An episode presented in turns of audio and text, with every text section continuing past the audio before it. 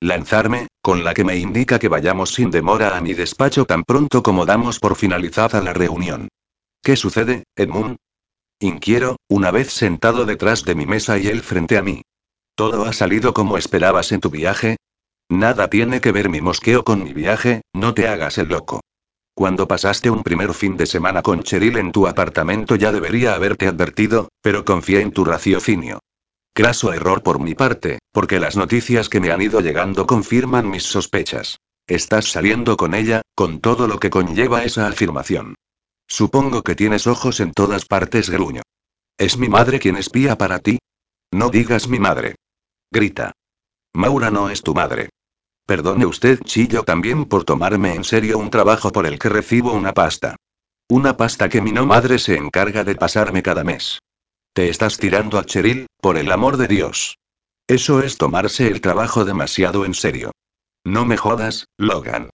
Hacía tiempo que no me llamabas Logan, le digo, contrariado. Porque, a pesar de que te pedimos que te convirtieses en Dylan, no puedes apropiarte de su vida. Esta que estás viviendo no es tu vida, Logan, es una vida prestada que tendrás que devolver en poco tiempo. Pues dime cuándo, joder. Exclamo. No puedo pensar en presente o en futuro si no tengo ni puta idea de dónde se encuentra cada uno. Me llevo las manos a la cara y al pelo. No sé si este era un gesto mío o es calculado y copiado de Dylan. Me cago en la puta. De verdad voy a volverme loco. Hostia, soy un hombre adulto y me paso la vida recibiendo broncas de los que me rodean, sea cual sea mi identidad. Como Logan, las recibo de mi tía, cuando va a buscarme a los calabozos donde me dejo encerrar. De mi abuela, por desperdiciar mi vida. De mi novia, porque no le hago caso, y como Dylan, tres cuartos de lo mismo. De una forma u otra, soy un absoluto desastre.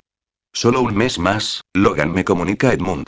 Durante ese tiempo, tendrás que seguir con tu logrado papel en la corporación y deberás alejarte poco a poco de Cheryl. Todavía no se habrán cumplido los seis meses, tras los tres de formación, de nuestro contrato de recuerdo. No te preocupes, te pagaremos el dinero acordado. Todo lo arreglas con pasta gruño. ¿Y qué pasará con Cheryl? Eso a ti no te importa un carajo. Ella no es nada tuyo, recuérdalo. Si la dejáis tirada en la calle, juro que, ¿qué, Logan? Me dice con un desprecio que nunca le he visto mostrar. ¿Qué puedes hacer tú para evitarlo? De pronto, la ira me invade. ¿Qué cojones se ha creído este tipo? Está convencido de tener la sartén por el mango, cuando resulta que soy yo la pieza necesaria en este juego. Podría volver ahora mismo a Canmore y seguir con mi anodina vida, ni lo temo ni me importa, pero ¿y ellos sin mí? ¿Perderían empresas? ¿Dinero? ¿Prestigio? Está claro que en cualquier momento tendrán que comunicar la muerte del ricachón, pero necesitan cumplir unos plazos, lo que supone un tiempo que solo pueden obtener gracias a mí. Nunca me había sentido mejor.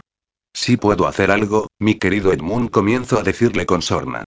Puedo exigirte ahora mismo que el acuerdo de divorcio incluya para Cheryl respetar su puesto de trabajo, un apartamento y una compensación económica que acordéis. Más que nada añado, esta vez de forma un poco más dura, para compensar los años de mierda que le habéis hecho pasar y la vida que le habéis robado. No se limita a contestar. Está bien. Me levanto de la silla y suelto sobre la mesa la documentación que me acredita como Dylan, mis llaves de la casa, el apartamento y el coche. Pues entonces me largo. ¿Qué coño haces? exclama Edmund, contrariado. No puedes largarte. Tienes un contrato. ¿Y a quién me piensas denunciar? Replico mirándolo a sus furiosos ojos grises. No me jodas, Logan. Puedo arruinarte la vida y lo sabes. Por mí, como si decides enviar a un sicario a cortarme el cuello. Olvidas que todo me da igual, Sanders. Yo tengo muy poco que perder. En cambio, vosotros, eres un malnacido. De pronto, nuestra discusión es interrumpida por la persona que acaba de entrar en tromba en mi despacho. Tenéis suerte de que sea mi despacho el que está pegado a este y sea yo la única que ha advertido las subidas de tono.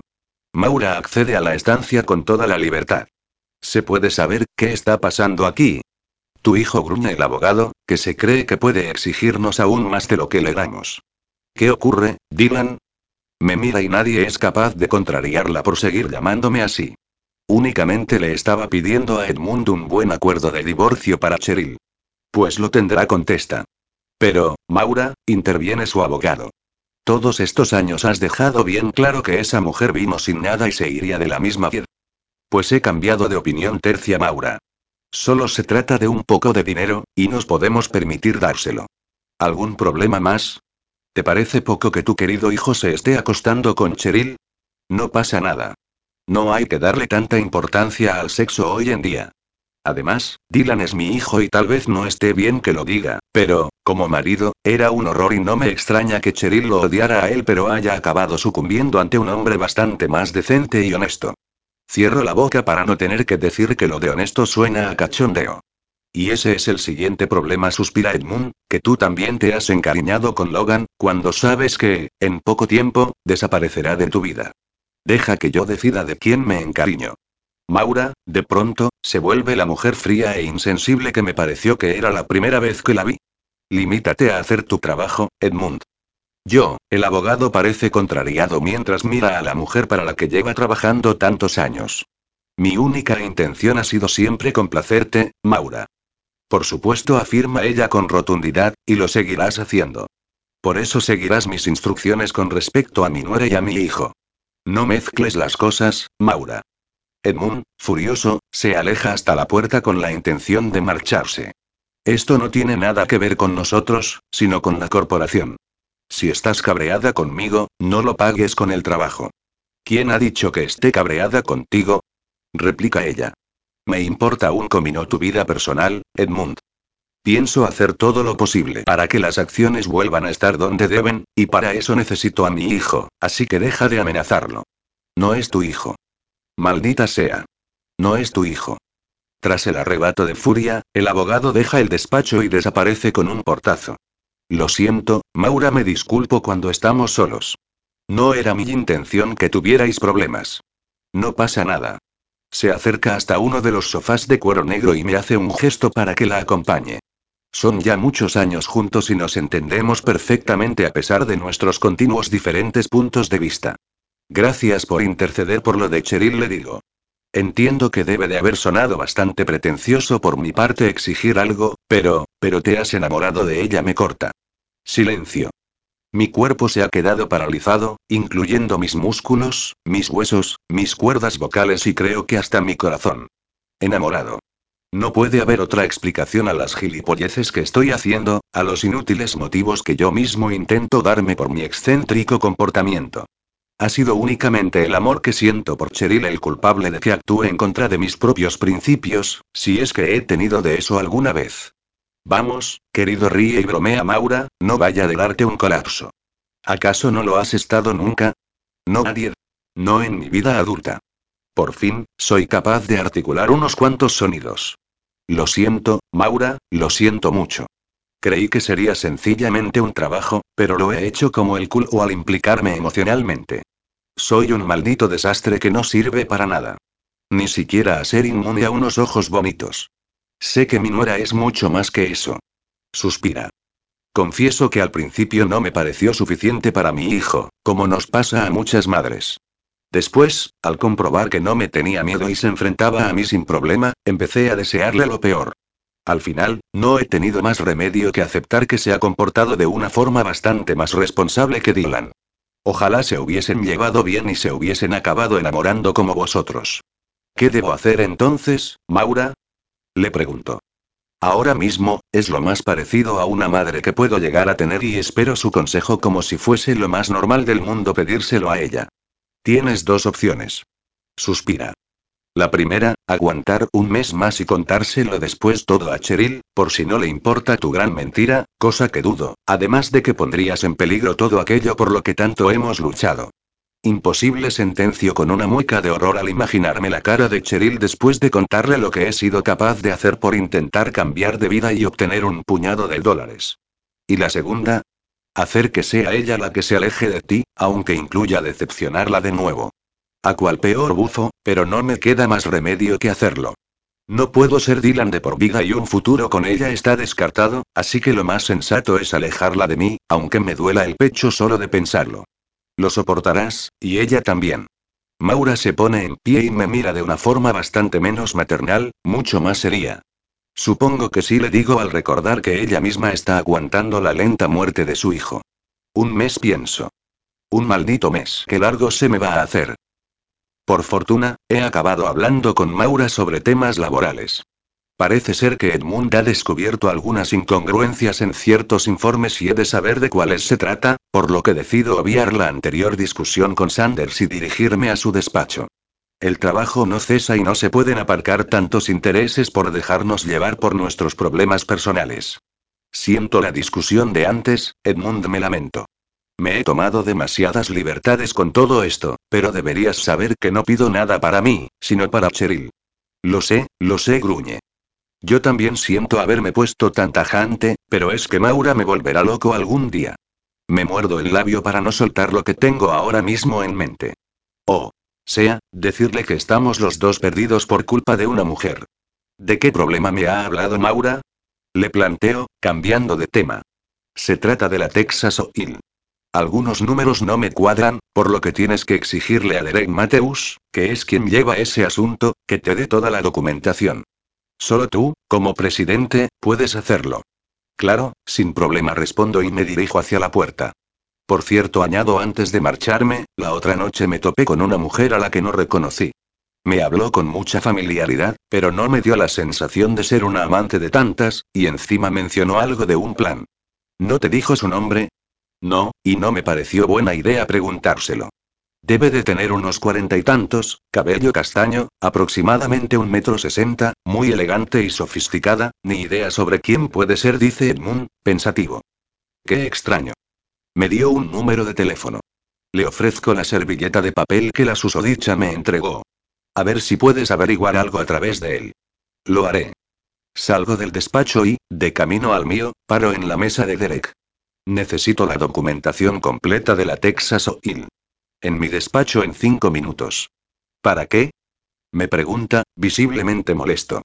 Para lo que me dé la gana. Ahora solo te quedan cuatro minutos. Camino hasta mi despacho y, antes de que pueda cerrar la puerta, Derek se cuela en la estancia y cierra después de entrar. No entiendo que me pidas parte de mi trabajo a estas alturas, comenta. ¿Acaso no confías en mí? No respondo con tranquilidad. Este tipo podía ser amigo de Dylan, pero a mí me cae como el culo y paso de disimularlo. ¿Qué problema tienes conmigo, Dylan? Has vuelto en un plan que pareces esperar que todos extendamos una alfombra roja a tu paso. No, Drake, tú tienes un problema si resulta que encontramos algún error en esa documentación. No sé de qué me estás hablando, murmura, tan nervioso que no deja de retorcerse las manos y de sudar copiosamente. Pues te hablo de la posibilidad de alterar ciertas cifras en tu propio beneficio, Derek. No puedes estar hablando en serio, Dylan. Tú y yo sabemos que no soy el único.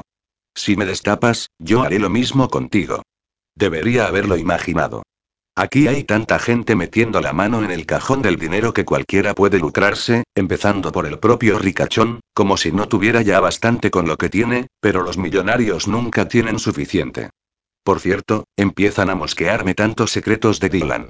Sospecha de cuentas en paraísos fiscales, una mujer misteriosa que no aparece en ninguna fotografía ni informe, me importa un carajo, Drek. Trae la puta documentación y deja de lloriquear. Esto es por venganza, ¿verdad? De pronto, la expresión de pánico de Derek se transforma en otra llena de odio. Es por Cheryl, ¿no es cierto? ¿Qué demonios tiene que ver ella en todo esto? Sabes que me la he estado tirando y no lo soportas, aunque siempre te haya importado una mierda tu mujer. Retira eso ahora mismo, le exijo. Todos mis músculos han quedado petrificados ante tamaña afirmación. Ni se te ocurra volver a mencionarla. Parece que ahora eres tú el jodido, ¿verdad, Dylan? Su mueca de satisfacción me está inundando de una ira como no recuerdo experimentar desde hace mucho tiempo. ¿Te jode enterarte de que a tu mujer se la folle un tipo con el que te cruzas cada día? Somos amantes desde hace un año, colega. Si tú no le dabas caña, otro se tenía que encargar de ese asunto. Ahora ya lo veo todo rojo. Un fuego de furia recorre cada nervio de mi cuerpo, que me obliga a descargar mi rabia concentrada en los dedos de mi mano. Con toda mi fuerza, estampo un puñetazo en la cara de Derek, borrándole de un plumazo esa expresión complácida que me ha provocado ganas de matarlo. Hostia, Dylan. Grita al verse despedido contra la pared. Su nariz aparece casi aplastada y la sangre brota de borbotones de ella. ¿Qué coño haces? Debería matarte, le suelto, mientras respiro afanosamente. Ni siquiera he sido el único. Grita mientras saca un pañuelo de su bolsillo y se tapa la nariz para detener la hemorragia. Tu lujuriosa mujercita parece sentir especial predilección por los tipos casados.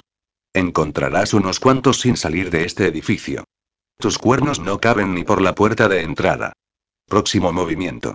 Puñetazo directo a la mandíbula. Creo que me han crujido un par de nudillos. Derek, esta vez, ha acabado tirado en el suelo, arrastrando consigo una mesa, una silla y un jarrón con flores naturales que ha causado un gran estrépito de cristales rotos. Antes de seguir hablando, lanza un par de escupitajos sanguinolentos y vuelve a mirarme con su odiosa sonrisa. ¿Quién hubiera dicho lo bien que se te da comportarte como un vulgar matón? Me espeta, pero, por muchos puñetazos que me des, nada cambiará el hecho de que me haya follado a tu mujer. La noche del baile, sin ir más lejos, se me abrió de piernas en mi coche y me suplicó que me la follara, lo mismo que el año anterior. Hijo de puta. En esta ocasión la ira me impide reaccionar a tiempo. No me esperaba que Derek se pusiera en pie y se lanzara de cabeza contra mi estómago, para acabar esta vez los dos en el suelo, rompiendo con la caída una pequeña mesa de cristal. Tanto el golpe de Derek como la caída me acaban de dejar sin respiración, momento que él utiliza para devolverme unos cuantos puñetazos. Siento cómo brota la sangre de mi nariz y mis labios. ¿Qué coño está pasando aquí? Entre golpe y golpe me parece oír la voz de Sanders. Derek también se distrae y aprovecho ese nanosegundo para lanzarme de nuevo contra él y descargar mi puño en su cara y su cuerpo. Una vez, y otra, y otra, basta, Dylan. Grita Edmund al tiempo que nos separa. Basta o lo matarás. Tú lo sabías. Le recrimino. ¿Lo sabías, maldita sea? ¿Que estaba liado con Cheryl? Pues claro. Todo el mundo aquí lo sabía. Vete al infierno, Edmund le suelto antes de dirigirme a la salida en dos zancadas. ¿A dónde vas? Vocífera. No es momento para discutir. Estás demasiado fuera de control. Pero yo no escucho ni quiero hacerlo. Sin pararme a pensar, a dudar o a razonar, me lanzo en pos del ascensor para bajar a la cuarta planta. Todo el que se cruza conmigo se aparta de mi camino al ver el aspecto grotesco de mi cara magullada y sangrante. Una vez dentro del departamento, camino sin mirar por delante del mostrador de Julia y me cuelo directamente en el despacho de Cheryl, que habla por teléfono y cuyo auricular suelta al verme aparecer. Dios, Dylan. ¿Qué te ha pasado? Te estás tirando al idiota de Derek. Afirmo sin ni siquiera preguntar. Cheryl palidece de repente, con lo que no necesito más pruebas ni confirmación para cerciorarme de la verdad. No, ¿cómo lo has sabido? Oh, el muy imbécil me lo acaba de confesar él mismo. No eres capaz de imaginar su cara de satisfacción al decírmelo, al ver mi cara de estúpido. Acabé con él hace tiempo, ¿de verdad? Pues no hace precisamente muchos días del baile de la fundación, cuando te desnudaste en su coche y le pediste que te follara. Mierda, se lamenta, cerrando los ojos. Siento que te hayas tenido que enterar de esta forma, pero, ¿qué es lo que sientes, Cheryl? La interrumpo. Follarte al que sabes empleado de tu marido, o que te describan como una zorra lujuriosa que se tira a los tipos casados que trabajan en el edificio, en la corporación. Algo acaba de transformar la cara de perplejidad de Cheryl en una expresión de puro odio. Se aparta de su mesa, la rodea y se enfrenta a mí, colocándose a un palmo de distancia. No tienes ningún derecho a hablarme así, Dylan. Tú, el mayor vicioso, al que llaman folla todo, ¿cómo te atreves a cuestionarme? Debería haberme quedado en casita estos malditos cinco años mientras tú te tirabas a tus modelos de silicona. Vete al infierno, Dylan. Oh, claro, y lo mejor era ponerte a mi altura. Si yo me lo follaba todo, tú te bajabas las bragas con cualquiera y ya estábamos en paz. No te doy ahora mismo una patada en los huevos porque veo que Derek ya te ha dado suficiente. Si antes sus ojos destilaban puro odio, ahora desprenden desprecio, incluso asco. Pero lárgate de inmediato de mi vista, Dylan. Sabía que tu egoísmo no tenía límites, y me acabas de demostrar que en eso no has cambiado absolutamente nada. Ahora mismo sigo sin poder razonar.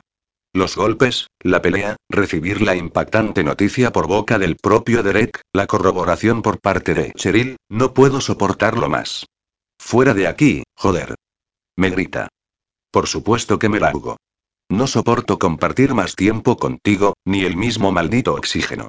Desaparezco sin mirar atrás. De forma mecánica, bajo hasta el vestíbulo, salgo a la calle y el portero del edificio se me acerca corriendo para poder solventar cualquiera que sea mi deseo. Un taxi, por favor. Inmediatamente, señora Inés. El hombre intenta apartar la vista de mi cara hecha un Cristo, así como de las manchas de sangre de mi ropa. Una vez en el vehículo, le pido al conductor que arranque y que se aleje todo lo posible de Manhattan. Estoy hasta los huevos de este lujo, de la gente, de las prisas, de la hipocresía que me rodea. ¿La ciudad de los sueños? Ja. ¿A dónde se dirige, señor? Me pregunta el taxista. ¿Eres de Nueva York? Le pregunto. Sí, señor. Soy de Brooklyn y allí mismo sigo viviendo.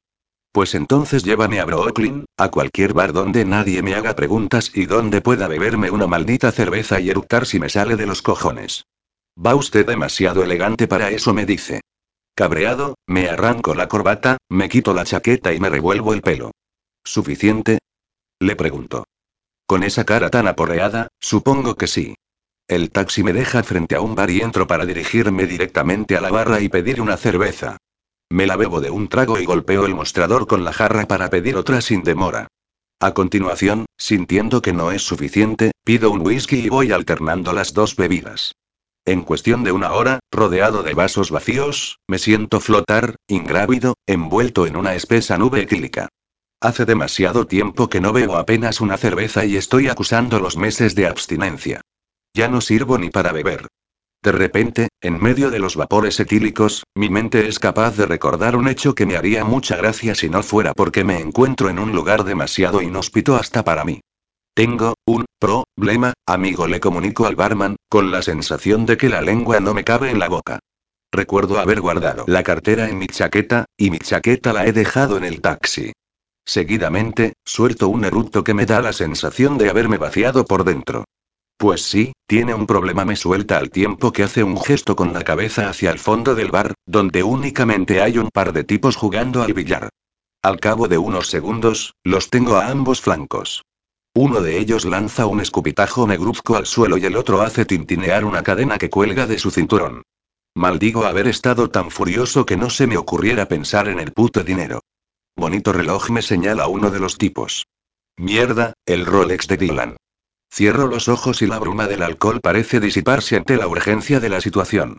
Soy una ruina de hombre, un desecho, un auténtico pedazo de mierda. Creo que con esto habría suficiente. Saco mi teléfono del bolsillo y lo dejo sobre la barra. Es un móvil de dos mil dólares. No está mal, dice el barman, observando detenidamente el objeto, pero prefiero el reloj. No jodas objeto. Con este reloj puedo comprar tu puto bar. Intentando escabullirme, me escurro entre los matones y corro hacia la puerta, pero mis reflejos y mi velocidad no pasan por el mejor momento, por lo que me atrapan y me hacen caer de bruces sobre la acera. Ya es noche cerrada y nadie pasa por la calle, aunque me da la sensación de que tampoco cambiaría mucho la cosa. Arrancan el reloj de mi muñeca y me propinan un par de patadas en el estómago que me hacen soltar un lastimero gemido. No puedo resultar más patético. Al final, ni teléfono ni reloj. Me dan ganas de reír cuando pienso que no tengo ni idea de cómo coño voy a volver a casa. Joder, Harry. No te pases con el pobre tipo. Mira, tengo su cartera. Solo puedo abrir un ojo, pero creo que reconozco al dueño de esa voz. Es el taxista que me ha traído hasta aquí. No puede ser que tenga tanta suerte. Ni siquiera me la merezco. Vamos, Tom, no me fastidies el negocio, protesta el dueño del bar. Este tipo ha pretendido largarse sin pagar, y eso no puedo permitirlo. Lo sé, lo sé, se lamenta el taxista. ¿Qué podemos esperar de un blanquito como este, un ricachón que no debería salir solo más allá de su maldito distrito financiero? Pero lo único que pretendía este era beber un rato y olvidar, como la mayoría de nosotros. Vamos, Harry, coge el dinero. Con lo que hay aquí puedes compensar las consumiciones y restablecer tu dignidad, ironiza. Está bien, buza al tiempo que saquea mi cartera y la deja limpia de billetes. Y ahora devuélveme su reloj. El tipo del bar obedece y, entre maldiciones, acaba entrando en el local flanqueado por sus ayudantes. Vamos, levántame, dice el hombre mientras me ayuda a incorporarme. Me duelen todos los huesos, aunque creo que es un dolor más profundo y menos físico el que siento. Te llevaré a casa. ¿Quién eres tú? Le pregunto una vez en el interior del coche. ¿Mi maldito ángel de la guarda? No sonríe mientras arranca y nos alejamos del lugar, solo soy un pobre taxista cuya conciencia no quedó tranquila al dejar en este lugar a un idiota blanco como tú. ¿Has vuelto para buscarme? Exactamente. Sobre todo cuando me di cuenta de que te habías dejado la chaqueta con la cartera. Supe al instante que tendrías graves problemas. No tendrías que haberte molestado, gruño. Valgo demasiado poco como para que te arriesgues tanto. Conozco a Harry desde hace años, me explica. No es mal tipo, pero debes entender que en esta jungla tienes que hacerte fuerte si no quieres dejarte devorar. Gracias, Tom. Recuerdo que así lo ha llamado el tal Harry. Creo que eres la primera persona buena con la que me cruzo desde que llegué a esta maldita ciudad. ¿Tan mal te ha ido? Me pregunta. Peor que mal. Para empezar, he sido un auténtico capullo con una mujer que no se lo merecía. ¿Por ella has venido a beber al peor barrio de la ciudad? La culpa es solo mía, rezongo. Omitiendo la parte más escabrosa de mi historia, le cuento por encima mi problema con Cheryl. Al hacerlo, yo mismo descubro que me he comportado de una forma tan egoísta que empiezo a pensar que estoy poseído por el espíritu de Dylan Aines. Pídele perdón, me recomienda el hombre. Cuando las cosas se dicen de corazón, la otra persona lo percibe. No es tan fácil, suspiro, al tiempo que observo que ya estamos a las puertas de la mansión y salgo del coche. Que no se te olviden tus cosas. Me señala la chaqueta, la corbata, y me devuelve el teléfono y el reloj a través de la ventanilla. Eres una gran persona, Tom le digo. Me has dado una buena lección, por eso querría que tuvieses esto. Le ofrezco el costoso Rolex de Dylan. Total, manata puta familia lo va a necesitar ya. ¿Cómo has dicho que te llamabas? Me pregunta. Yo, como un imbécil, titubeo ante una pregunta aparentemente tan trivial. No importa, amigo me dice, pero no puedo aceptar tu regalo. Reconozco el modelo esquí de Rolex. ¿Tú te imaginas a un negro como yo paseándose con esa cosa de 40 mil dólares colgando de su muñeca? ¿Podrías venderlo? Me detendrían a los cinco minutos. Ríe. Tranquilo, señor importante que no puede decirme su nombre. Me agenció unos cuantos billetes de tu cartera sabiendo que Harry la dejaría pulida. Espero que no te importe. Claro que no. Río. Pues, entonces, que tengas suerte se despide de mí antes de arrancar su taxi. Gracias otra vez, Tom. Grito mientras la oscuridad de la noche lo envuelve y lo hace desaparecer. De forma flemática y lenta, todavía en los vestigios del colocón, subo los escalones que me llevan a la planta de la mansión donde está mi habitación, que permanece en absoluto silencio a estas horas intempestivas. Al llegar a la bifurcación del pasillo superior, dudo un instante acerca de mi próximo movimiento. Si me largara ahora mismo a mi cuarto y pasase del Cheryl, sería el mejor modo de obtener ese alejamiento del que me hablaron Maura y Edmund. Sería la excusa perfecta para que ella me odiara más de lo que ya me odia. Pero esa opción choca de frente con otra que martillea mi cabeza. Porque, en el fondo de mi alma, no puedo permitir que Cheryl esté sufriendo por mi culpa. En cuanto Edmund y Maura me digan que mi trabajo ha llegado a su fin, desapareceré del mapa y en paz, aunque siga siendo una opción nefasta, o eso me grita mi puta voz de la conciencia, si es que tengo de eso. A pesar de la facha que llevo, no pienso parar a ducharme o cambiarme porque entonces acabaré muerto de cansancio bajo el chorro del agua. Camino hasta la puerta de la habitación de Cheryl y doy unos golpes con los nudillos para avisar de mi presencia. Tarda unos segundos que se me hacen eternos, en los que me dejo caer en el marco de madera blanca, pensando que tal vez esté tan dormida que ni siquiera me oiga, pero parece que sí lo ha hecho, porque la puerta se ha abierto y aparece ella, Cheryl, cortándome la respiración con su hermosa presencia. Lleva un camisón y una bata de color rosa claro, y me ha parecido un ángel etéreo recién caído del cielo, un ángel de pelo castaño y enormes ojos verdosos, aunque no sea precisamente angelical su recibimiento. ¿Qué coño haces aquí, Dylan? Capítulo 23. Cheryl doy un respingo cuando unos golpes se adentran en mi sueño. Abro los ojos y me percato de que me he quedado dormida en una butaca, con los pies sobre el alféizar de la ventana, todavía abierta. Parece ser que me quedé mirando las estrellas, que, irremediablemente, me recordaron la noche que hice el amor con Dylan sobre el capó de su coche. No puedo ser más tonta, ni él, más capullo. En fin, será mejor que abra la puerta. Seguro que es Adeline, que me echó la bronca por no tocar la cena y viene a traerme un vaso de leche con galletas.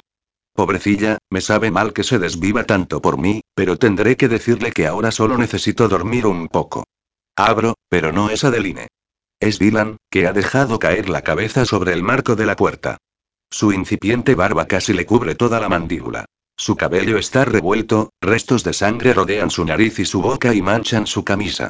Tiene un pómulo hinchado, apesta a alcohol y a tabaco, y, aún así, me paso varios segundos admirando la belleza de su rostro, al que la expresión taciturna que lo envuelve no hace sino sumarle atractivo. ¿Qué coño haces aquí, Dylan? Pues, no lo sé. Se encoge de hombros. Verte, hablar contigo, pedirte disculpas, te las puedes ahorrar.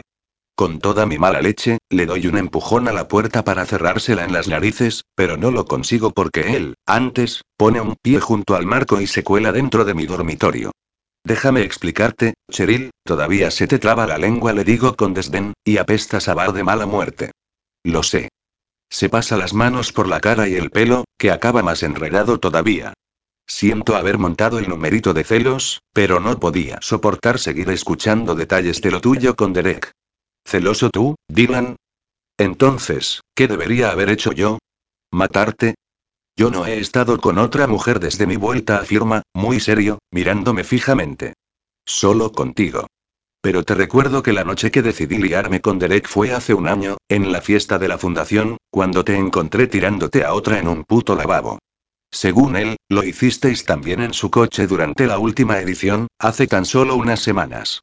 Te pillé liándote con Brenda. Tener que recordarle tantos detalles me exaspera. Estaba dolida. No pienso sacarlo de la duda de si llegué a acostarme con Derek en su coche. Que se joda y pruebe de su propia medicina. Ya, suspira. Parece ser que me lo merezco. Oh, por favor, exclamo alzando las manos al techo, deja de compadecerte y de parecer tú el agraviado. Tú puedes pasarte la vida de juerga en juerga, pero, cuando me toca el turno a mí de pasar un buen rato, resulta que es diferente. Ofende tu ego masculino que tu mujer se tire a otros.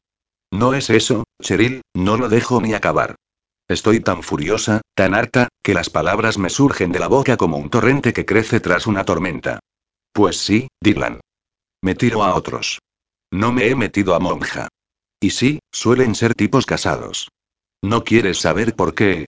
No contesta embarado. Me importa una mierda lo que tú quieras. ¿Es que no lo ves, acaso? ¿Qué es lo que tengo que ver? Pregunta con un nuevo suspiro. Te creía más inteligente, le suelto con desprecio antes de volver a estallar.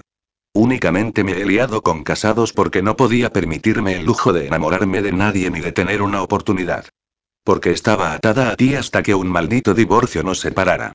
Creo que siento la humedad brotar bajo mis párpados, lo que aumenta mi furia muchos grados más. Odio sentir ganas de llorar. Odio ver que Dylan parece impasible frente a mí. Siento haberte hecho tan desgraciada, se lamenta. Sí, me hiciste muy desgraciada mierda, ya estoy llorando, pero no pienses que fue antes de tu accidente cuando peor me has hecho sentir. No, Dylan. Ha sido ahora, después de tu vuelta, cuando me has hecho creer que teníamos una oportunidad, cuando me has hecho pensar que te habías convertido en alguien decente, siento las lágrimas resbalar por mis mejillas. Dylan intenta acercarse, pero se lo impido. Cuando has conseguido que vuelva a enamorarme de ti, después de la primera vez, después de diez años acabo confesando entre lágrimas y sacudidas de mis hombros. Después de creerme inmune a ti, voy y me enamoro de ti de nuevo. Sí, capullo, no me mires así. Soy una imbécil porque te amo, Dylan. ¿Me oyes? Maldito seas, te amo, joder. Ahora la visión es demasiado borrosa, porque las lágrimas me la empañan. Los espasmos de mis hombros acompañan los sollozos y acabo dejando que Dylan se acerque y me envuelva en sus brazos. Cheryl, cariño susurra mientras besa mi frente y mi pelo. Yo también te quiero. Me abraza más fuerte y deposita sus besos por todo mi rostro, como si pretendiese hacer desaparecer mis lágrimas. Te quiero, te quiero, ¿cómo es posible que sea en los brazos de este hombre donde mejor me siento? Su calor, su tibieza, sus palabras de aliento, es Dylan, sí, el capullo, el egoísta, el inmaduro, pero no importa. No me importa. Él ahora es mi puerto, mi refugio, y solo sé que, en este momento, mi único anhelo es tocarlo, sentirlo, besarlo, aunque creo que se ha pasado con su afirmación, por maravillosa que me parezca. Tú nunca has querido a nadie, Dylan replicó aún envuelta por su cuerpo, únicamente a ti mismo. Deja de abrazarme un instante para que pueda mirarlo a la cara y observar su expresión atormentada. Nunca he querido a nadie porque nunca tuve a nadie como tú, Cheryl. Y no te tuve porque me faltó la oportunidad de conocerte. Sabes que yo no necesito nada, insiste, que tengo en esta vida todo lo que se me antoja, pero, cada vez que imagino mi vida sin ti, siento que mi cuerpo queda vacío, como una puta cáscara inerte, sin corazón, sin pulmones, sin alma. Te quiero, Cheryl, y te lo repetiré las veces que haga falta, hasta que se te grabe a fuego.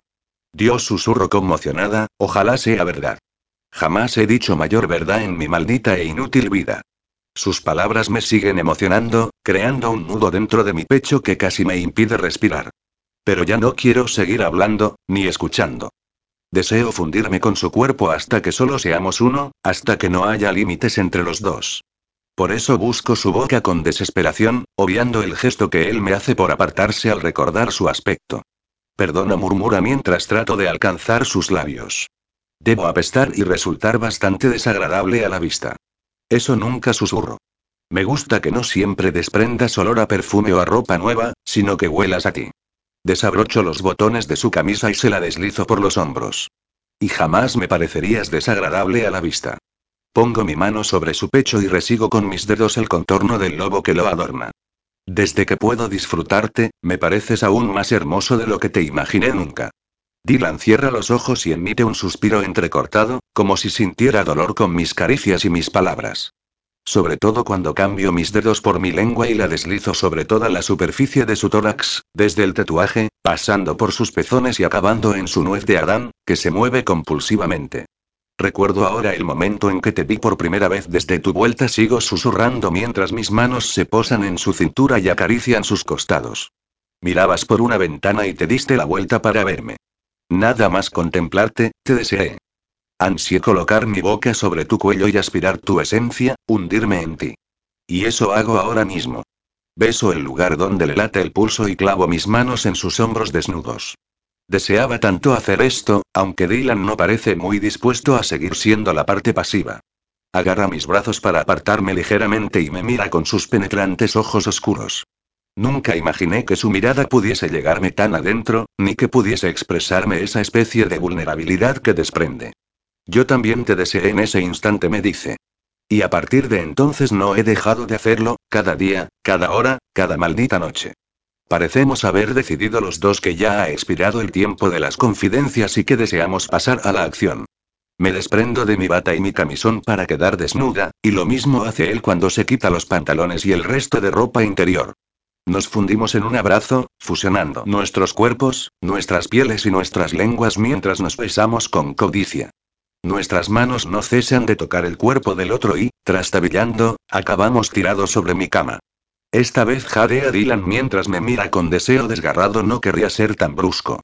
Me gustaría hacerte el amor más despacio, saborearte, dibujarte, pero creo que no voy a poder. Sus jadeos aumentan de cadencia. Pues hazlo como tú quieras, respondo. No intentes ser de otra forma. Ámame como te guíe tu instinto. Y su instinto no lo deja ser suave, pero tampoco me importa. Con su cuerpo sobre el mío, besa mi boca, mi cuello, mis pechos, mientras yo me retuerzo de placer sobre las sábanas. Baja a besar mi vientre, mis caderas, mis muslos, hasta acabar besándome entre las piernas, saboreando y lamiendo mi sexo con deleite. Me arqueo sobre la cama, retuerzo las sábanas entre mis manos y gimo de placer cuando absorbe mi clítoris entre sus labios y al mismo tiempo introduce un dedo en el interior de mi vagina. Un fuego abrasador me quema por dentro y me veo obligada a colocar mis pies sobre su espalda y a enredar mis manos entre su pelo mientras el orgasmo se apodera de mí, denso, caliente, intenso. Dylan continúa lamiendo hasta que finaliza el último resquicio de placer. Cuando se incorpora y me mira, resuelvo que mi deseo es demasiado grande como para sentirme satisfecha, por lo que lo cojo por los hombros y lo pongo de espaldas sobre la cama al tiempo que me doy la vuelta y me coloco sobre él a horcajadas. Me inclino hacia adelante y lo imito en sus anteriores movimientos, como besar su boca, su garganta, su pecho y su vientre. Enredo mi lengua en el vello ensortijado de su sexo y la deslizo por la suave piel de su miembro, percibiendo el tacto de sus venas y la humedad que brota de su extremo. Fóllame ya, Cheryl gime, al tiempo que me sujeta por los brazos para incorporarme. Ahora, joder. Complácida por su urgencia, ubico su miembro en la entrada de mi cuerpo, aunque él detiene el movimiento justo antes de que lo ejecute. Un momento me dice con la respiración acelerada. No tienes. Utilizo otros métodos, le anuncio, así que no importa. Hoy quiero sentirte hasta el final. Tras mi última palabra, me dejo caer con fuerza sobre su erección y emito un fuerte jadeo cuando me siento totalmente atravesada por él. Sus fuertes manos me cogen por las caderas y aceleramos cada vez más el ritmo de nuestras embestidas. A pesar de nuestra premura y del fuego que nos domina, ambos conservamos los ojos abiertos para no perdernos cada gesto de placer del otro. Siento sus golpes de pelvis en mis glúteos, sus dedos clavados en mis caderas, sus ojos penetrando los míos. Y es en este instante cuando compruebo que esta vez tiene algo diferente a las otras. Estamos compartiendo algo más que placer. Siento cómo, a través de nuestras miradas y gestos, él me está ofreciendo parte de su alma y absorbiendo al mismo tiempo parte de la mía. Y, sobre todo, me siento feliz, muy feliz. Por eso grito cuando el orgasmo me vuelve a alcanzar, esta vez mucho más potente, repartiendo miles de chispas a través de cada una de mis venas para acabar explotando en mi sexo. Dylan, para acallarme, me enmarca el rostro para besarme y poder descargar en mi boca los gemidos de su propio clímax, al tiempo que sus caderas se elevan y acaban incrustadas en mí. Segundos después, ambos caemos sobre las sábanas arrugadas y húmedas, para acabar entrelazados, unidos, como hemos deseado hacer desde que nos hemos dicho que nos queríamos. Durante varios minutos, no hablamos.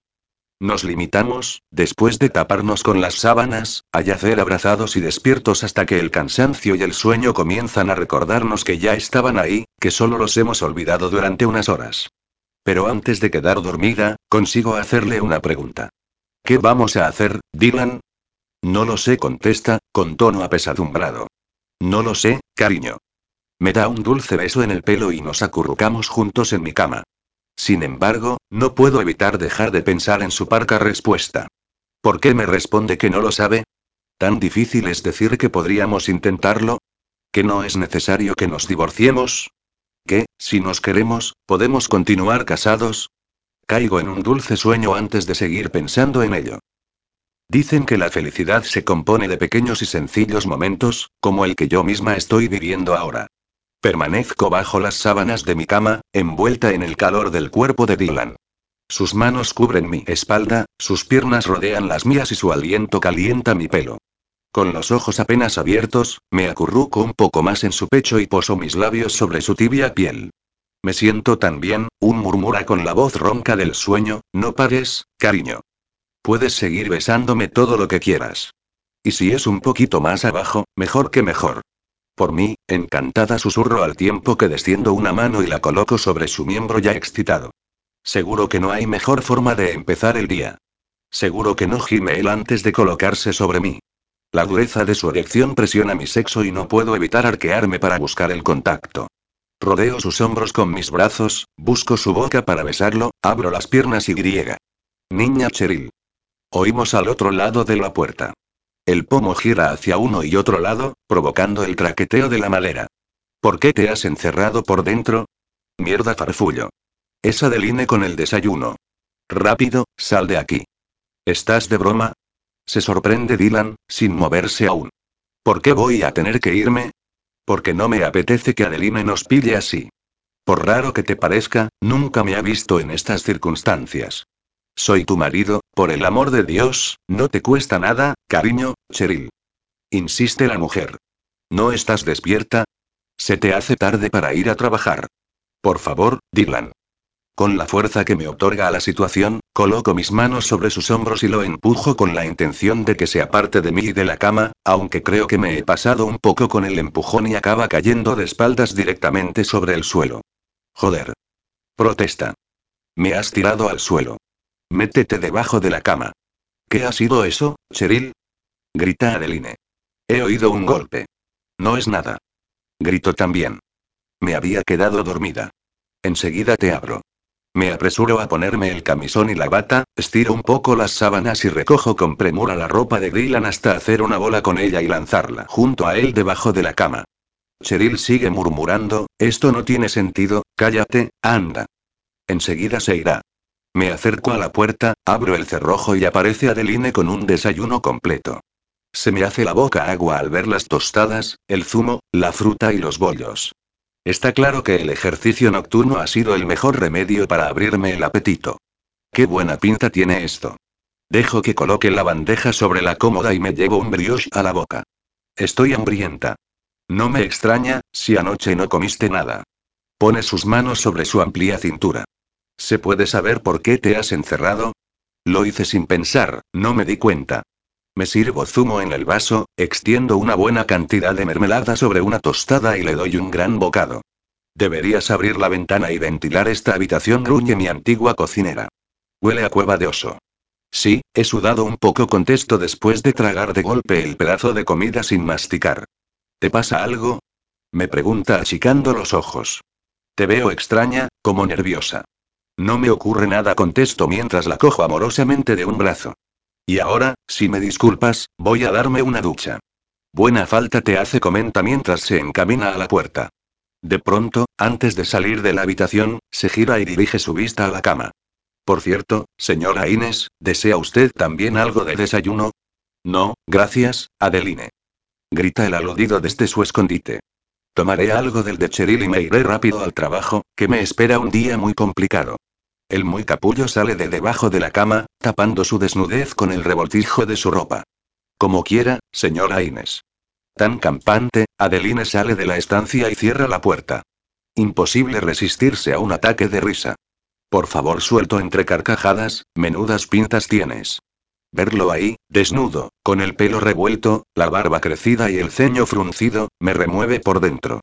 Como otras veces, despide cierta fragilidad que lo hace más adorable todavía. Por tu culpa refunfuña. ¿A quién se le ocurre enviarme debajo de la cama? Saltando sobre un solo pie, hace el intento de enfundarse los pantalones. ¿Qué planes tienes para hoy? Le pregunto antes de llevarme a la boca una taza de café. No era una excusa para Adeline. Me arrebata la taza y le da un largo trago hasta dejármela vacía. Tengo un día a tope. No creo que podamos quedar hoy. Solo te prometo alguna visita rápida para verte. No importa, suspiro. Yo también tengo mucho trabajo acumulado. Y ahora recuerdo que había quedado con el grupo para tomar algo a la salida del trabajo. Intentaré escaparme. Coge un bollo de la bandeja y, con la boca llena, me da un beso en la mejilla. Hasta luego, cariño. Y desaparece por el pasillo con el resto de la ropa colgando del brazo. Hasta luego, Dylan murmuró al verlo esfumarse. No puedo evitar la terrible sensación de que se vuelve a alejar de mí, de que se me escapa como la arena entre los dedos. Capítulo 24. Edmund y Maura esa visita a su hijo estaba siendo la más difícil, si alguna de las anteriores se podía tildar de lo contrario. Tras la pesimista conversación con el doctor Ábalos, Maura se apartó del cuerpo inerte de Dylan y se acercó a la ventana. Las vistas desde el Presbyterian eran impresionantes. Todo Manhattan se alzaba ante ella, aunque en ese momento no viese nada en realidad. Lo siento, Maura. Edmund se acercó por detrás y posó su mano en el hombro de la mujer a la que aún amaba. El doctor lo había dejado claro. La muerte cerebral de Dylan era irreversible y el desenlace fatal no tardaría en llegar. No me han dicho nada nuevo, murmuró Maura sin dejar de mirar al vacío de la ventana. Lo supimos desde el principio. Mi hijo ya estaba muerto. Únicamente lo conservamos aquí por egoísmo, para ocultar su fallecimiento y que nos diera tiempo a buscarle un sustituto. Me odio por ello. No te castigues, intentó calmarla su abogado. Robert y tú siempre fuisteis personas fuertes, capaces de sobreponer vuestras obligaciones a los sentimientos y la familia. Pero no fue culpa de tu marido ni ahora lo es tuya. Simplemente, anteponéis la razón al corazón. Nadie debería juzgaros por hacer las cosas como mejor os ha guiado vuestro instinto. Maura se dio la vuelta y observó el rostro del que era su amigo desde hacía más de tres décadas. Siempre te las has arreglado para no cuestionarme, comentó, emocionada. Solo lo has hecho con todo este tema de Dylan y Logan, pero, como siempre, llevabas razón. Siento hacia ese muchacho una afinidad difícil de explicar. La única justificación posible es el deseo de mantener vivo a Dylan a través de él. Es lo más lógico, Maura. A cualquiera le habría pasado lo mismo. Edmund la cogió de la mano. Llevas todo el día aquí, deberías descansar un poco. Es que ya no me fío, Edmund. Dylan se irá para siempre en cualquier momento. Sé que la corporación me necesita, pero, no digas sandeces, Maura. La corporación va viento en popa. Porque tú quieras estar unos días en el hospital junto a tu hijo, nada se va a resentir. Yo me encargo de que todo funcione. Y, por supuesto, la presencia de nuestro sustituto lo facilita todavía más. De algo tenía que servir la loca idea que tuvimos. Vamos, te llevaré a casa. Maura le dio un beso a su hijo y siguió a Sanders hasta su coche, que mantenía aparcado en el estacionamiento subterráneo, fuera de posibles miradas indiscretas. Por favor, Edmund, no me lleves a casa, pidió Maura. No me apetece estar allí. Llévame a la tuya. ¿A la mía? Si no te importa. Claro que no. Al acceder al apartamento de Edmund, Maura se vio asaltada por un cúmulo de recuerdos y sensaciones. Nada había cambiado y, a la vez, todo era distinto. No entrabas aquí desde hacía, diez años, lo interrumpió Maura. Ese era el tiempo exacto que hacía que Maura había sucumbido por primera y única vez al deseo por un hombre. Por el único hombre que había deseado de verdad. ¿Quieres que te prepare algo? preguntó Edmund. ¿O prefieres echarte un rato en la cama? Lo segundo suena mejor. Sin que se lo esperara, Maura se acercó a él, cogió su rostro entre las manos y le dio un dulce beso en los labios. ¿Qué significa esto, Maura? Quiso saber el abogado, visiblemente perplejo. Necesito estar contigo, Edmund confesó. Te necesito a ti. Edmund contempló a Maura unos instantes. Lo más natural era pensar que estaba cansada, triste, necesitada de afecto. Llevaba meses velando a un hijo que estaba muerto desde el principio. Eso era demasiado duro de soportar hasta para un corazón fuerte e impenetrable como el de Maura, pero él llevaba muchos años amando a aquella mujer, a pesar de estar casada, a pesar de ser el hombre de confianza de su marido, a pesar de convertirse en la sombra de ella y de su hijo. No quiso presionarla cuando Robert murió, pero esperaba que, pasado el duelo, ella se acercara a él de una forma más personal que profesional, algo que nunca ocurrió. ¿Sabes lo que siento por ti? Maura le dijo. Tomó una de sus manos y besó su palma. Te amo desde que me alcanza la memoria, sería capaz de cualquier cosa por ti, pero no sé si soportaría tenerte para volver a dejarte ir, como ya me pasara hace diez años. Entonces estaba casada, le recordó Maura mientras acariciaba su mandíbula. Me sentí fatal por haber engañado a Robert, pero nunca me arrepentí de lo que sucedió. Deberías saber que tu marido no era un santo, precisamente. Lo sé. Sin embargo, cada uno actúa como le dicta su conciencia. Él era discreto, únicamente andaba con fulanas, nunca se encaprichó de ninguna en concreto. En cambio, lo que yo sentía por ti era distinto. Nunca me has aclarado tus sentimientos, Maura, no quería darte falsas esperanzas, y no podía confesarte que te amé desde el principio, que llevaba enamorada de ti todos esos años, porque podríamos haber cometido cualquier locura. Estaba la corporación, mi hijo, el nombre de la familia, todo eso se habría ido al garete si Maura Inés se hubiese liado con el abogado de su marido. Lo habría entendido, Maura replica Edmund bastante molesto, y hubiese respetado tu decisión, pero, maldita sea. Podrías haberme dicho que también me querías. No imaginas lo que es vivir amando a otra persona y no saber si eres correspondido. Si al menos aquella única vez que nos acostamos me hubieses confesado algo, no me habrías dejado tan perdido después de que te marcharas y actuaras como si no hubiese sucedido nada. Llegué a odiarte por menospreciarme, Maura. Y me odié a mí mismo por amarte tanto. Te lo he aclarado. No podía decirte nada para no complicar las cosas. ¿Y cómo has podido vivir así? demandó Edmund. ¿Te hiciste un nudo en el corazón? No seas injusto. Maura elevó la barbilla, claramente dolida. Me volqué en mi hijo y en mi trabajo. Me parece perfecto, Maura el abogado se apartó de ella, pero no voy a volver a acostarme contigo solo porque yo sea el único consuelo que tienes a mano. Prefiero seguir queriéndote sabiendo que nunca serás mía a tenerte solo unas horas. Ella volvió a acercarse y cogió una de sus manos. No voy a pedirte perdón por lo que hice, por mi escala de valores o por ser como soy. Solo puedo decirte que, esta vez, te quiero a mi lado, Edmund, te necesito. Ya no puedo más. Me siento muy sola. Nunca te pediría que cambiaras. Edmund acunó el rostro de Maura. Te quiero como eres. No cambiaría absolutamente nada de ti. Y, por supuesto, estaré a tu lado, siempre. Bajó la cabeza para besarla, pero ella colocó un dedo sobre los labios de él. Únicamente te pido que seamos discretos, comentó Maura. ¿Como un par de amantes furtivos? Planteó Edmund con una sonrisa. Me encanta. Hará que me vuelva a sentir joven otra vez. Maura retiró su dedo para que Edmund pudiese besarla. A pesar de los años transcurridos, volvía a sentir el mismo burbujeo en las entrañas, el mismo ardor en sus venas, el sabor de su lengua, el tacto firme de su espalda y sus hombros, al mismo tiempo, las manos de Edmund recorriendo su cuerpo volvían a hacerla sentir querida y deseada, como nunca otras manos consiguieron hacer. Él la cogió de la mano tras finalizar el beso y la llevó a su dormitorio, donde comenzó a desabrochar su blusa y su falda. Ya no estoy igual que entonces, confesó Maura al observar cómo él se deshacía de sus prendas hasta dejarla en ropa interior. Tengo 55 años, los suficientes como para que el tiempo haya hecho estragos en mi cuerpo. Y yo tengo 60, reveló él al tiempo que se deshacía de su propia ropa, pero te juro que soy capaz de sentir, de amar y de disfrutar como cuando tenía 20 años menos. Además añadió mientras la tumbaba sobre la cama, me sigues pareciendo la mujer más hermosa que he visto en mi vida. Ante aquellas bonitas palabras, Maura sintió una opresión en el corazón que le produjo ganas de llorar. Lo malo era que no estaba segura de si se las producía la emoción de sentirse tan amada por un hombre o se trataba de la congoja que llevaba instalada en el pecho por los últimos acontecimientos. Edmund se tumbó al lado de ella y, poco a poco, le quitó el sujetador y las bragas. Sus manos obraron su magia, comenzando por acariciar los pechos femeninos, por lo que Maura cerró los ojos y se arqueó sobre la cama cuando sintió la humedad de la boca de él sobre sus endurecidos pezones y sobre su estómago para acabar en su sexo.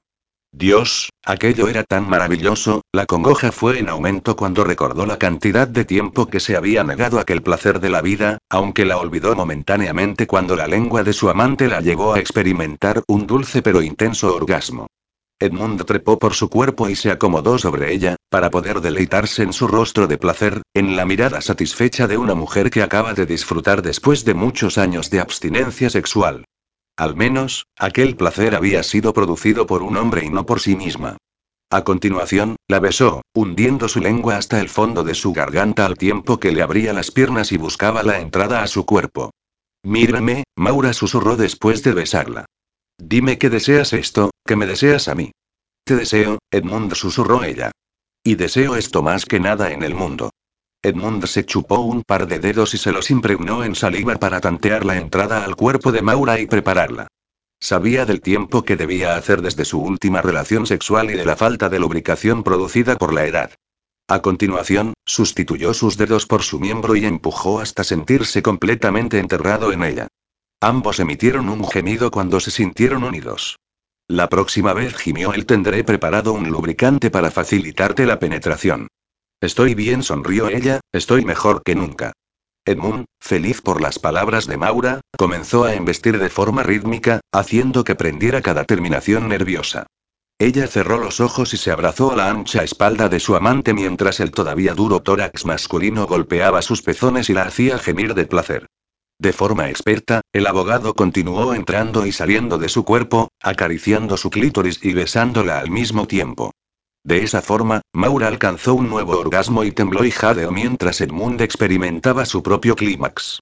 Cuando los retazos de placer se fueron difuminando, ambos permanecieron acostados entre el remolino de sábanas. Te quiero, susurró Edmund, aunque sintiera ya la respiración acompasada de Maura, dormida tras el placer vivido, anhelado durante tanto tiempo. Edmund se mantuvo despierto. La maldita providencia se había encargado de que, justo cuando Maura derribaba todos sus muros y confesaba sus sentimientos, él guardase en su corazón un secreto inconfesable. Un secreto que, de salir a la luz, no solo los llevaría a separarse, sino a que Maura lo odiara para siempre. Capítulo 25. Cheryl vamos. Adentro, chicas. Valerie, Julie y yo pillamos nuestro tercer chupito de tequila y lo mandamos al fondo de nuestras gargantas para golpear después la barra con el vaso y exigir un cuarto. Las risas se apoderan de nosotras al sentir la euforia propia del alcohol, aunque no hayamos hecho más que empezar y todavía podamos absorber bastante más. ¿Y cuánto necesitaba esto? Al final, Dylan ha cumplido su promesa y este mediodía se ha presentado en mi departamento para arrastrarme y llevarme a toda prisa a comer un perrito caliente en un puesto callejero. Hemos comido, reído, nos hemos inundado de besos con sabor a mostaza y hemos tenido que volver a nuestras obligaciones pocos minutos después. Eso es lo que yo llamo tiempo bien invertido. Lo que no ha podido ser ha sido vernos por la tarde, ni quedar para después del trabajo, pues Edmund apenas ha aparecido hoy y Maura lleva una temporada que se escaquea demasiado y, por todo ello, a Dylan le ha sido imposible esquivar la reunión en la que todavía debe de estar metido. ¿Qué le vamos a hacer? Las obligaciones son las obligaciones. Sé que Dylan me debe una conversación y una solución a lo nuestro, pero, de momento, intento no pensar en ello y distraerme con mis amigas. Faltan los dos chicos, pero seguro que no tardarán en llegar. Por cierto, ahí viene Oliver.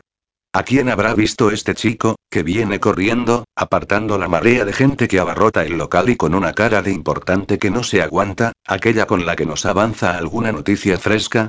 En tres segundos tendremos la primicia. A la de una, a la de dos y a la de, chicas, chicas, chicas.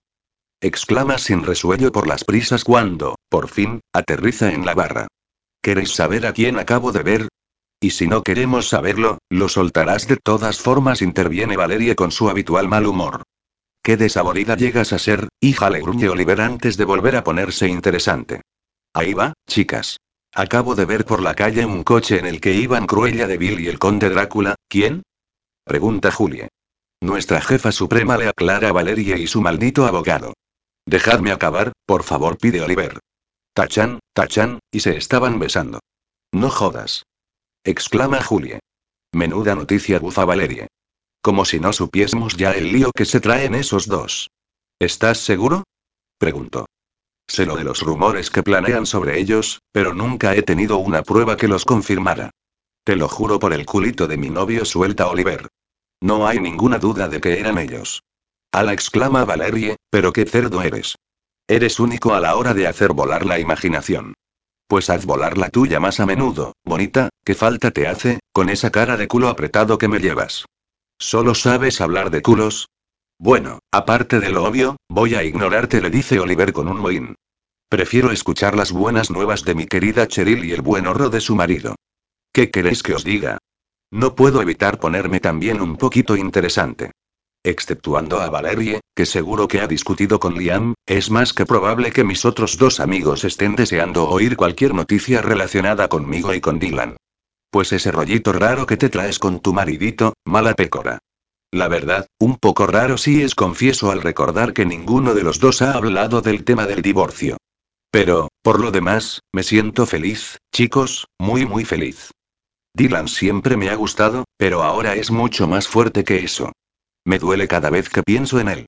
¿Imagináis la típica carita del niño al que le han negado un dulce durante demasiado tiempo y solo se puede permitir mirarlo a través de un escaparate? Pues esa era yo, la que observaba su preciado dulce tras un cristal y, al final, lo ha conseguido. ¿Conseguido? Oliver ríe. Menudo bocado le has soltado. Con la cara de felicidad que llevas, no deben de haber quedado ni las migas, bonita. ¿Seguiréis casados, no? Pregunta Julie, en su romántica línea. No lo hemos hablado, respondo, pero imagino que sí.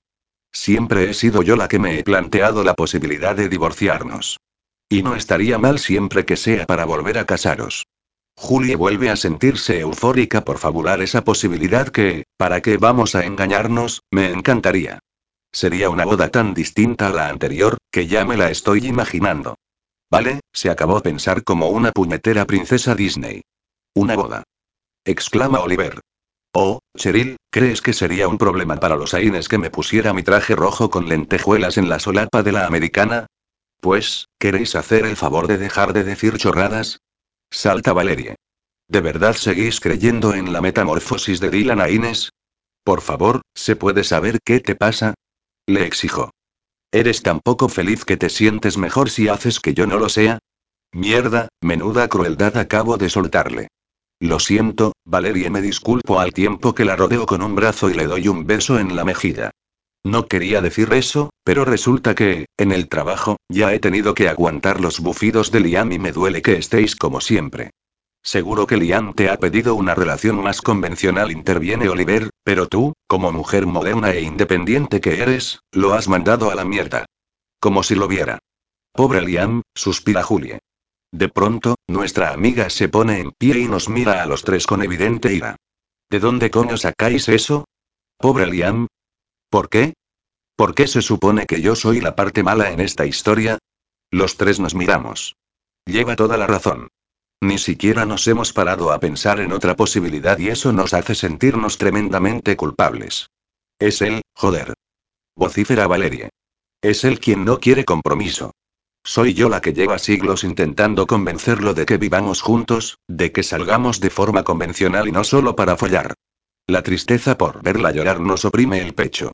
Soy yo la que se arrastra.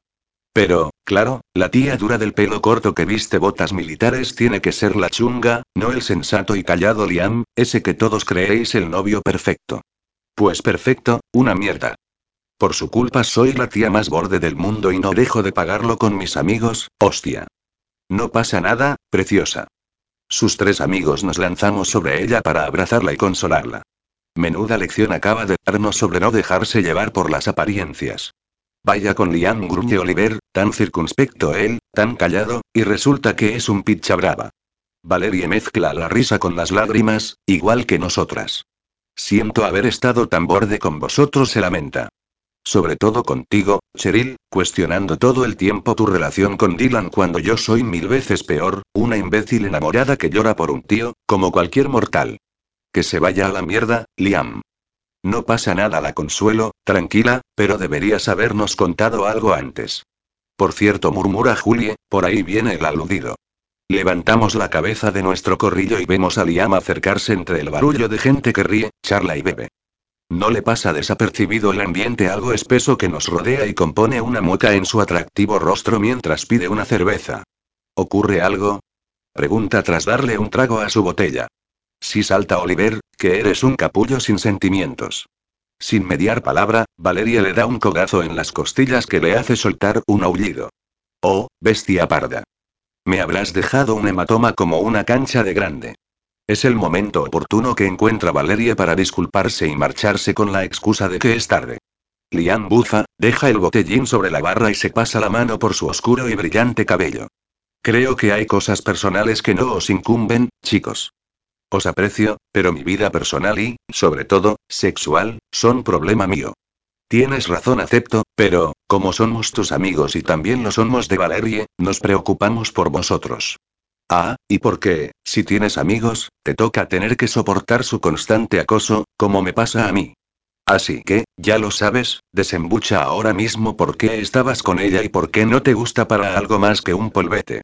Porque paso de novias formales, contesta, exasperado. Ya tuve una, con la que iba a casarme, y todo se fue a la mierda, pero no sin antes haber metido a la familia por medio. Así se lo expuse a Valeria y aceptó. Si ahora ha cambiado de opinión, no es mi problema. Capullo insensible. Exclama Julie, con lo que nos deja a todos alucinados por la falta de costumbre de verla así de alterada. Se ha enamorado de ti. Pero yo no lo estoy de ella. Con esa seca respuesta nos acaba de asestar un hachazo en mitad de la cabeza. Es divertida y buena en la cama. Punto. Qué chafados acabamos de quedarnos.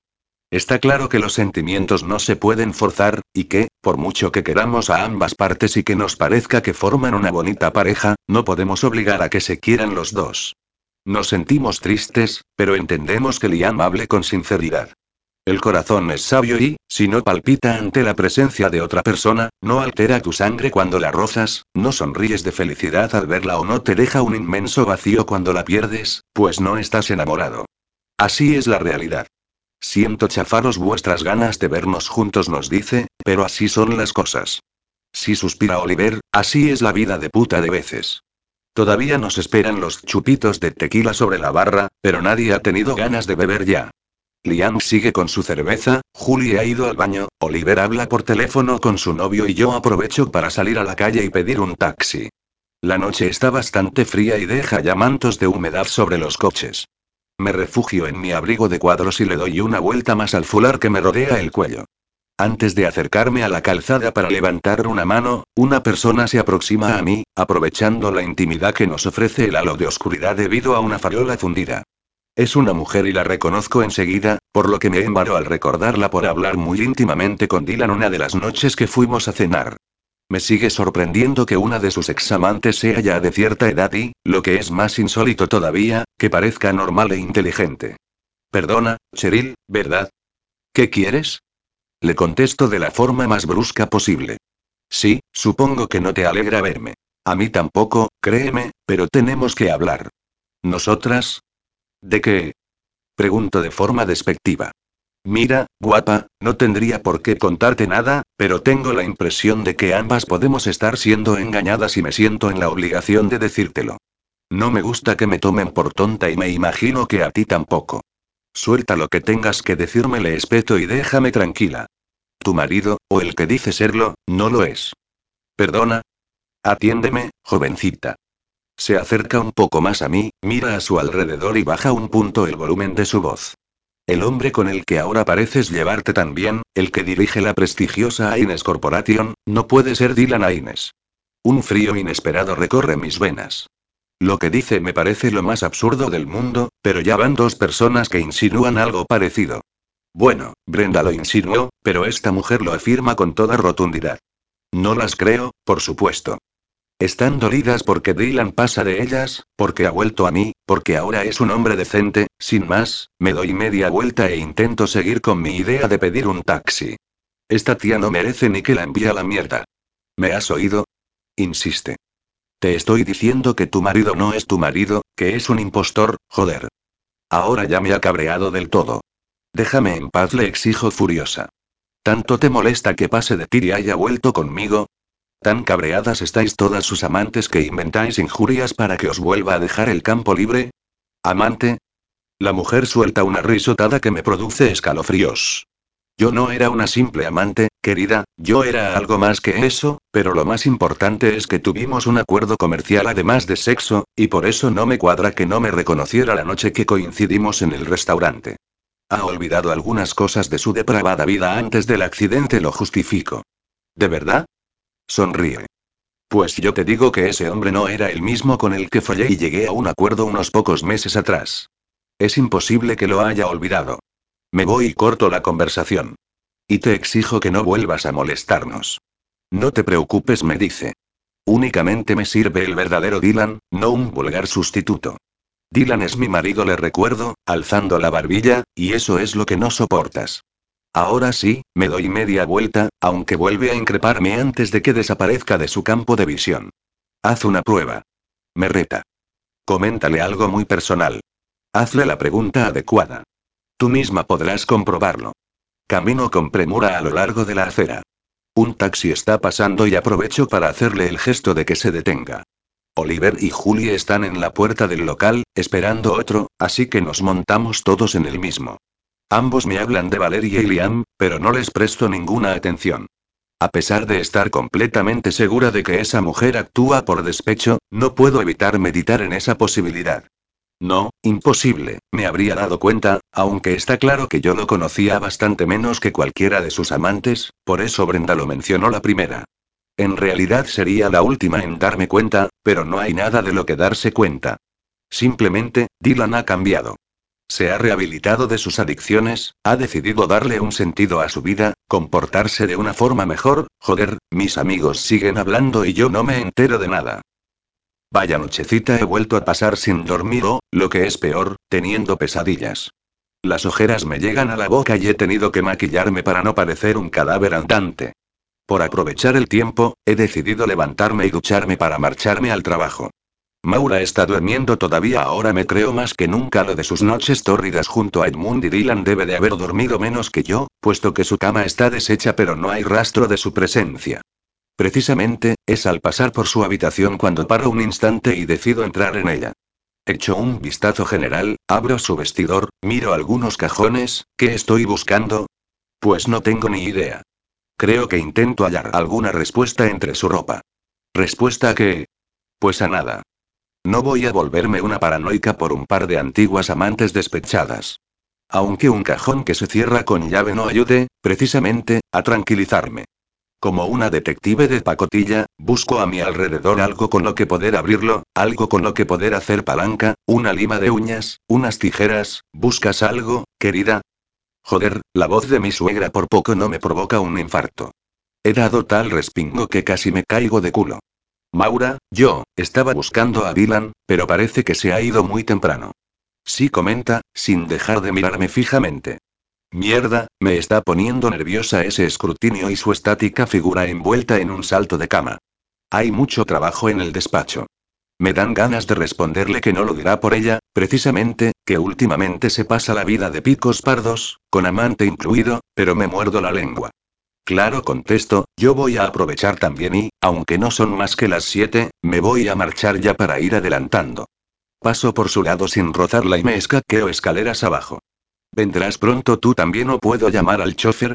No, hoy tampoco iré, me comunica. Puedes llamarlo. De todas formas, me parece bastante extraño que el hecho de que Maura se acueste con Edmund sea motivo suficiente como para que se ausente tan a menudo de la corporación. En fin, no voy a preguntarle ni quiero saber los detalles de su romance.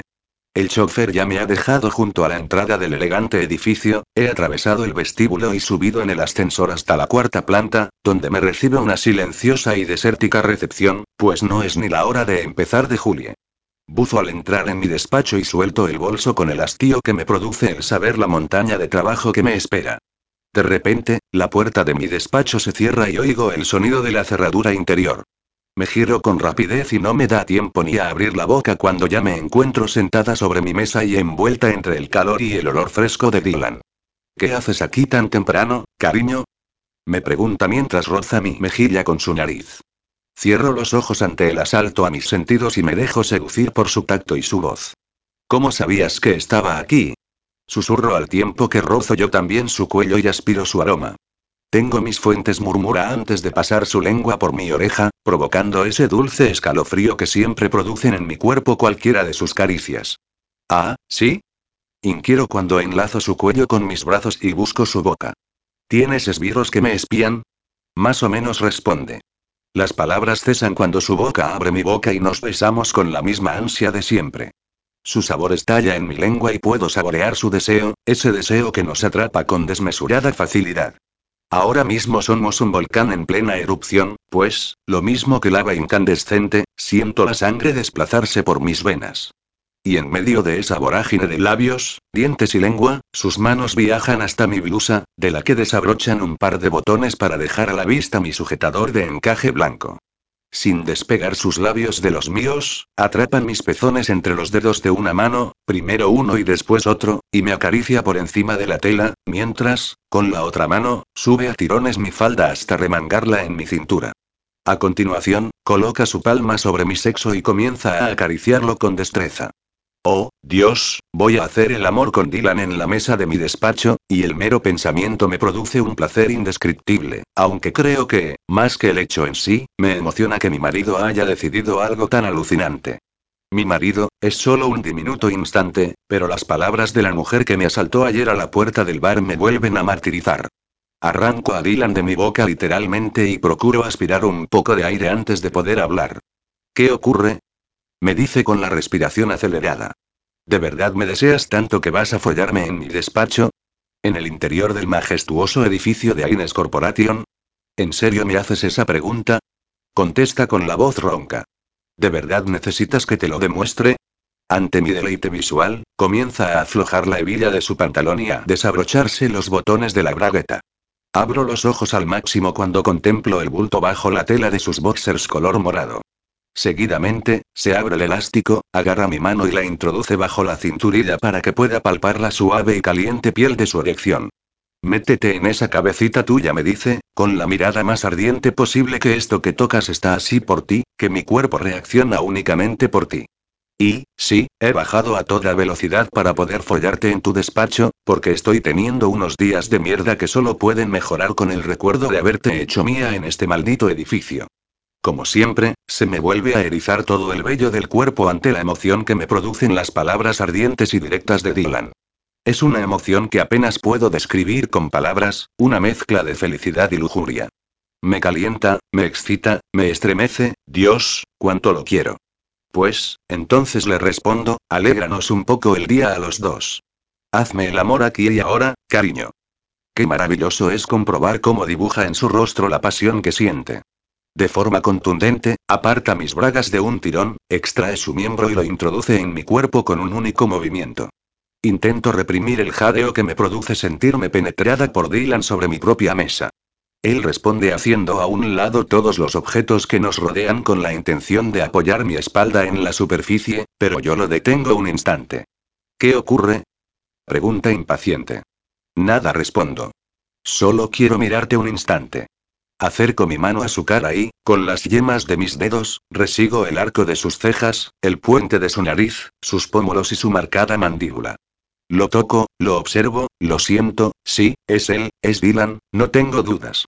Entiendo que el cambio de vida y las decisiones tomadas hayan alterado ligeramente su expresión, pues ahora sonríe menos, habla más y más claro, es más directo y su mirada es más profunda. Es menos cínico, más sincero y no despilfarra el dinero porque le da más importancia a las cosas, no sé, tal vez veo lo que quiero ver. Si me sigues mirando así me dice como si lo estuvieran torturando, voy a terminar antes de tiempo. Te recuerdo que estoy dentro de ti a punto de estallar. Me dejo caer sobre mi mesa, rodeo su cintura con mis piernas y lo invito sin palabras a que se mueva. Extrae su pene casi en su totalidad y después empuja hasta enterrarse totalmente en mí. Cierro los ojos un instante ante la explosión de placer que tiene lugar en mis entrañas. Dylan vuelve a repetir el movimiento, una y otra vez, y otra más, y con cada golpe me parece sentir que su duro miembro golpea mi útero. A pesar de la rapidez y el lugar, nunca habíamos vivido un encuentro tan intenso. Al final, juntos alcanzamos el orgasmo y acabamos jadeando sobre la mesa. Su cabeza descansa en mi pecho y aspiro el aroma limpio de su cabello. Mierda gruñe, me quedaría así todo el día, pero tengo demasiadas cosas que hacer. Yo también suspiro mientras peino su pelo con los dedos. Además, en cualquier momento se presentará el personal y comenzarán a aporrear mi puerta, que nunca suele estar cerrada. Tienes razón. Separa nuestros cuerpos y nos aseamos como podemos mientras nos observamos y no dejamos de reír.